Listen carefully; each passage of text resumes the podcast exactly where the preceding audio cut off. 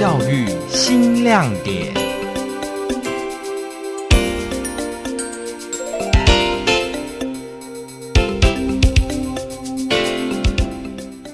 先分发到花莲县富里乡明理国小之后，即使因为是少数的正式老师，总是要临危受命各项繁重的行政责任，林佩恩都没有想过要调动。他秉持信仰理念，要成为落在地里的麦子，为偏乡学童奉献，获选为花莲县一百一十年特殊优良教师。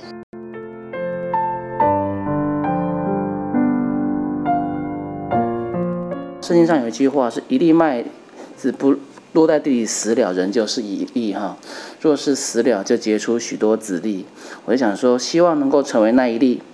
落在地里的麦子，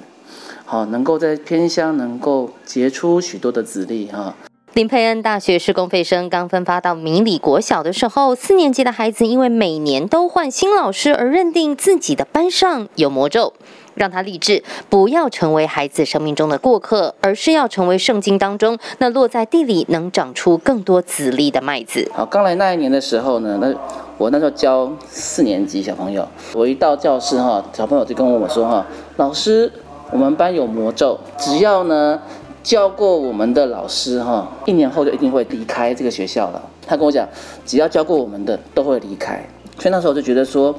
不想要让在偏乡的地方哈。给觉得我们是个过客，我希望能够在这里埋身哈，经营哈。为此，林佩恩除了为学生成立各种社团，鼓励他们参与竞赛，增加视野，也透过各种数位资源激发学生的学习兴趣。即使在妻子生产，他每天下课就要到花莲市陪老婆坐月子的时候，他也借由手机网络，不仅学生的学习没有落下，还提升了学生写作业的完成率。其实大家都有赖，然后我就在开学前。每一个家都去家访一轮，然后家访完以后就全部建一个赖的群组。我希望让小朋友能够课前能够预习，课后能够复习。所以我教他们一开始就是就是他们录音功能，就是说好，我明天要教国语第一课，你今天把第一课录给我；明天要教社会一至一，你就把社会一至一录给我。然后呢，每天功课你写好就拍照上传给我，七点半前拍照上传。我那时候我就跟小朋友讲说：“好，小朋友，我们来试试看，我们能够全班几天连以前交不齐作业。那一天小朋友很快很踊跃哦，就开始就老师。我就今天教的，我记得是一个当时班上成绩其实是最后面的，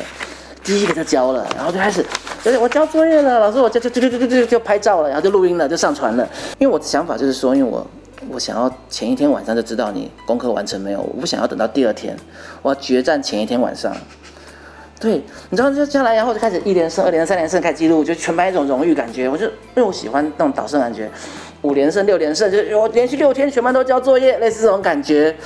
然后那种东西就是不一样，就是说我刚刚讲说，这只是一个开始。像我当然包括透过军医平台的课前，好给他们回家先看，比如说我要教指数、因数、倍数，先看什么叫指数、因数、倍数。我这天上课他们就会直接讲，就哎呀，指数是什么意思？直接讲出来，因为前一天看影片了。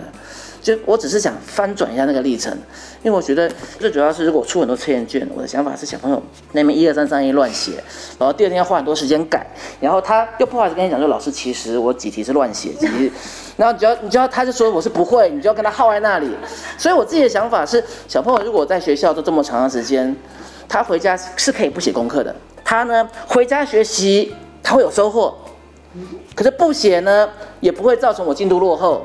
虽然还是会有人没有，但是我就会我七点半啦，哈，或还没七点半，我就会打赖啊，或者什么就开始，哎，某某某传赖啊，哎，你的作业还没出来哦，这样子。只要说起学生的学习，林佩恩的眼神发亮，语调提高，语速加快，完全没有断点。他说，就算学生只有一点点的进步，都能让他很开心。你可以成就每个孩子，并找出他的亮点，有时候他的不不怎么亮。所以为什么要慧眼识英雄？哈，就是说，如果一看就知道，就不需要慧眼了嘛。你要怎么找出？哎哎，他这个点，呃，这个点可以练哦，这个方向不错，适合他哦。你就慢慢的陪着他，样子，当他从不会变到会，当他从不及格变成及格，哪怕他甚至只是从原本十几二十分变成三四十分，都是一种很大的进步。你要跟着小孩子一起陪他进步，陪他一起高兴。校长黄同芳就说：“林佩恩老师永远都充满了能量，而且从他的教学中总是有新的想法跟策略。他不会因为我在学校这边很久，所以我就不努力的学习，也不会因为我在偏乡，我就不知道说我市中心区我的教育处到底在推什么，在做什么。”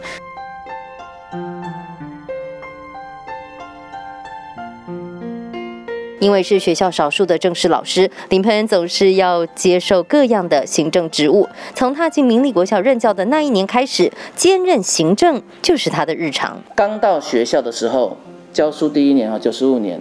是导师嘛，接辅导特教。下一年应该是导师兼教务组长。再隔一年呢，是导师上半年是文书加出纳，下半年就学校有状况，就变成去接总务处。那时候我当总务的时候呢，因为人员调动，我记得当主任总务主任的时候，同时也是我们学校的文书加出纳。我如果没没有记错，人员调动，对。然后几乎到一哦九十九学年度的时候，教导主任一路做到一百零六学年度，啊，做了七年。其中当然常常就是升迁数值是很正常的，比如教导主任当兼总务主任或者兼代校长，只是就会因为有各种状况，就就一定会发生。曾经同时兼任总务主任、文书跟人事，还曾经同时兼任教导主任、教务组长跟毕业班导师，堪称明理国小人形瑞士刀。最印象深刻是到一百零七学年那时候毕业班，刚好那个班级刚好有一些需要，我刚好就是当毕业班导师兼教务组长。结果呢，学校当时原本的主任呢，他在寒假的时候就生病，然后就没有回来，就开始请假。下学期后来他是几乎一直没有回来，所以我们职务调动，我就变成应该很少听过哈，就是毕业班导师兼教导主任，一直一路带到毕业典礼，带到学期结束。你把你的教育生涯活成了一把瑞士刀，是，对，很特别。然后后来是一零七，我又回去接教导嘛，然后一零八后来学有需要，我现在。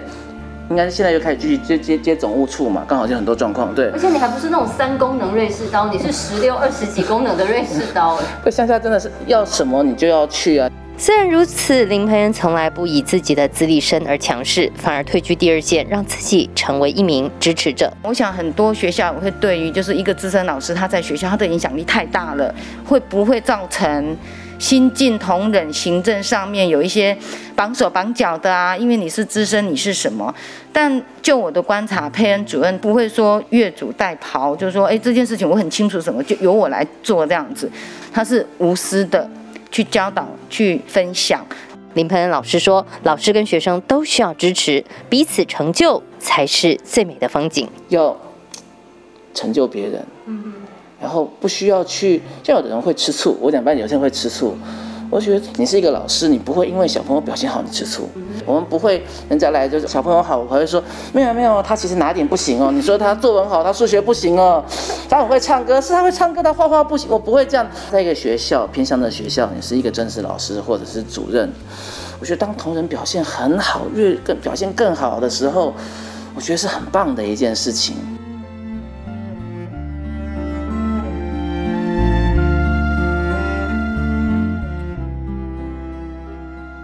十五年了，家住花莲市的林佩恩从来没有想过要调动。他说自己连申请表都没拿过。虽然不知道未来会怎么样，但只要他在这里的一天，就会发挥麦子精神，为孩子的教育努力。我在这边其实从来没有调动过，而且其实连那个申请的那个调动那个什么借聘的，我从来没有领过，也没看过。积分我也没有去算过，那至于会待多久，我也没有想过了，因为我相我是信敬耶稣嘛，我老板没有目前没有叫我动嘛，所以说我目前没有要动的，不见得要做什么，但我觉得就是用的生命在这里跟他们相处，爱他们，让他知道呢，你真的关心他们哈，我相信这样子用生命去影响生命，他们会有一些改变。